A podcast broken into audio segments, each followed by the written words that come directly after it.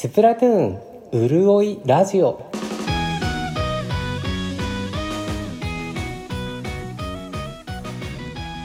はいおはこんばんちは。カレーライヌと申します。このスプラトゥーンうるおいラジオはスプラトゥーンの1プレイヤーである私カレーライヌがスプラトゥーンの楽しかったことをお話ししていくポッドキャスト番組です。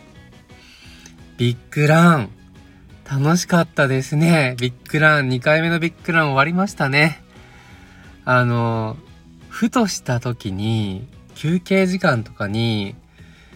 ビッグラン楽しかったな次いつだろうって思っちゃうんですよね。もう、なんか心がちょっと祭りの後というか 楽しみだったライブに行った後とか、あの、中学高校とかだったら学園祭が終わった後みたいな感じにちょっとなってます。ビッグラン楽しかったなーって なんか、1日10回ぐらい思ってますね。あの、ビッグラン楽しすぎて、次のね、スケジュールがちゃんと確保できるのかっていうね、ことが今心配になっちゃってますからね。もう、早くも。だからもう、ちょっとした恋ですね、これは。あー、ビッグラン楽しかったな次会えるの、いつかなちゃんと会えるかなみたいなのを気にしちゃってますからね。まあ、とはいえ、やっぱりね、あの、だいたい2日間ぐらいしかないわけで、そしたらね、学校行ってる方だったらね、テストの勉強があるとか、まあ、受験があるとかね、それこそ、大きなイベントが。あとは働いてて、どうしてもこうね、過密な、あの、忙しい繁忙期で、ちょっと参加できないとかね、ありえますからね。法事があるとかね。そういうことでね、ビッグランに参加できない可能性があるので、ちょっとね、そわそわしちゃいます。そんなこんなで、今週もお便りをいただいているので、そちらをお読みしながら、また後でビッグランについてもちょっとお話ししていこうと思います。さあ、お便りのコーナーですね。今週も Apple Podcast の方で一通いただいております。タツさんからですね。スプラス3の追加 DLC ダウンロードコンテンツについて1から遊んでいる身からして、また、ハイカラシティのロビーから始まるバトルで、自分の文字吹きのダイナモローラーで戦えることが嬉しさもあるけど、懐かしさも同時に来て、まさにフレッシュなバトルができると思うので、自分はまだ買っていませんが、必ず買って新シーズンを楽しみたいです。ということでいただいております。タツさんありがとうございます。そうですよね。き、昨日じゃない。前回のね、配信でお話ししたフレッシュ。ヒップホップのフレッシュっていう言葉からの引用があるんじゃないかっていう話をしたんですけど、おそらくその文脈、流れで、タツさんもフレッシュっていうね、バトル、フレッシュなバトルができると思うっていう風に書いていただいたのかなと思います。ありがとうございます。エモいですよね。やっぱりあの、ワンをやったことがある人だと、ハイカラシティのね、ロビーで始まる、まあ、あの、ハイカラシティとね、街のね、こう、狸とかをカメラが映しながら始まるのは、これね、エモいですよね。なんか、僕まだ、このね、僕も未だにまだ追加ダウンロードコンテンツ買ってないんですけれど、あのちょっとまたね、やっていこうと思います。ちょっと、なんて言うんでしょうね。楽しみをちょっと分けていきたいので、今週はもうね、ビッグランに集中してやっていこうということでね、手出してなかったんですけど、またやっていこうと思いますよ。はい。そして、タツさんは、持ち吹きがね、ダイナモローラーということでね、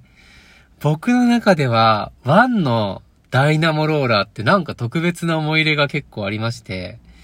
あの、黒デコとかもね、特別な思い入れがありますけど、自分自身は使っていなかったものの、やっぱ敵でダイナモがいたりとか、ダイナモのね、上手いプレイヤーさんの動画をニコニコ動画で見てたりとかしたので、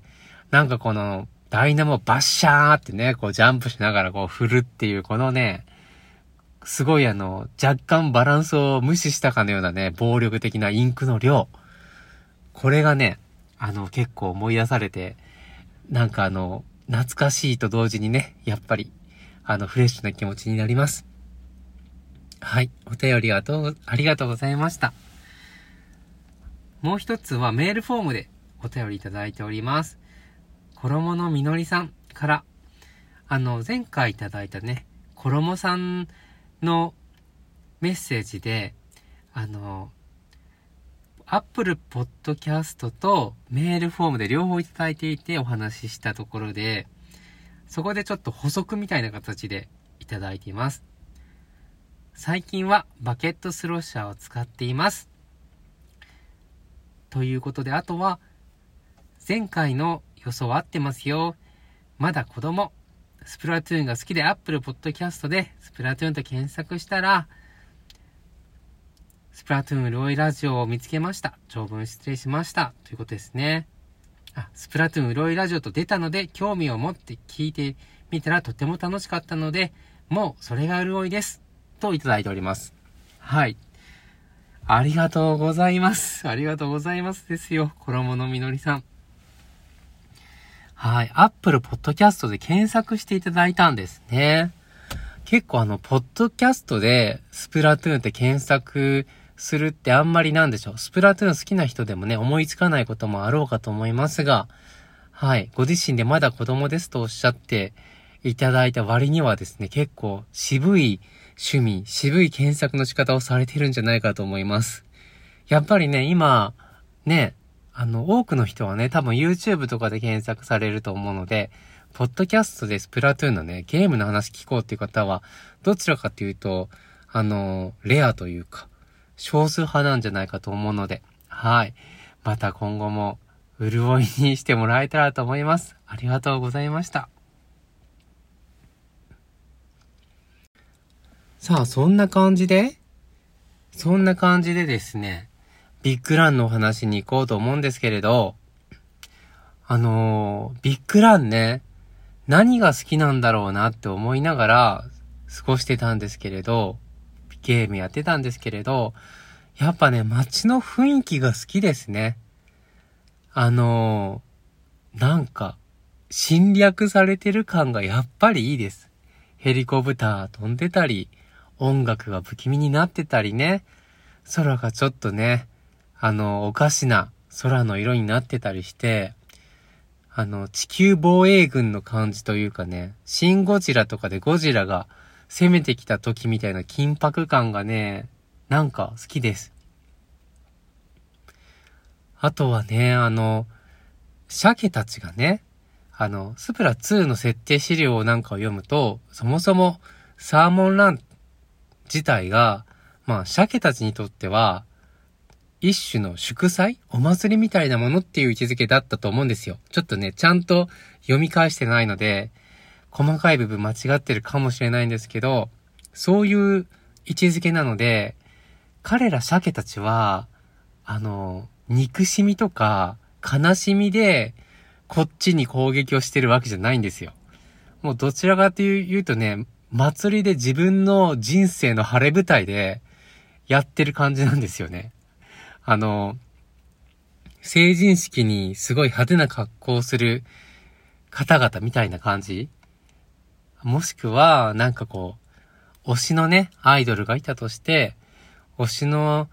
アイドルのクリスマスのライブのチケットが当たった。しかもめっちゃいい席。そりゃもうペンライト振るっきゃないでしょみたいな。そういうね、感じの、心で多分ね、鮭たちはサーモンランやってるんで、ビッグランともなればね、もう、晴れ舞台中の晴れ舞台っていうことだと思うんですよ。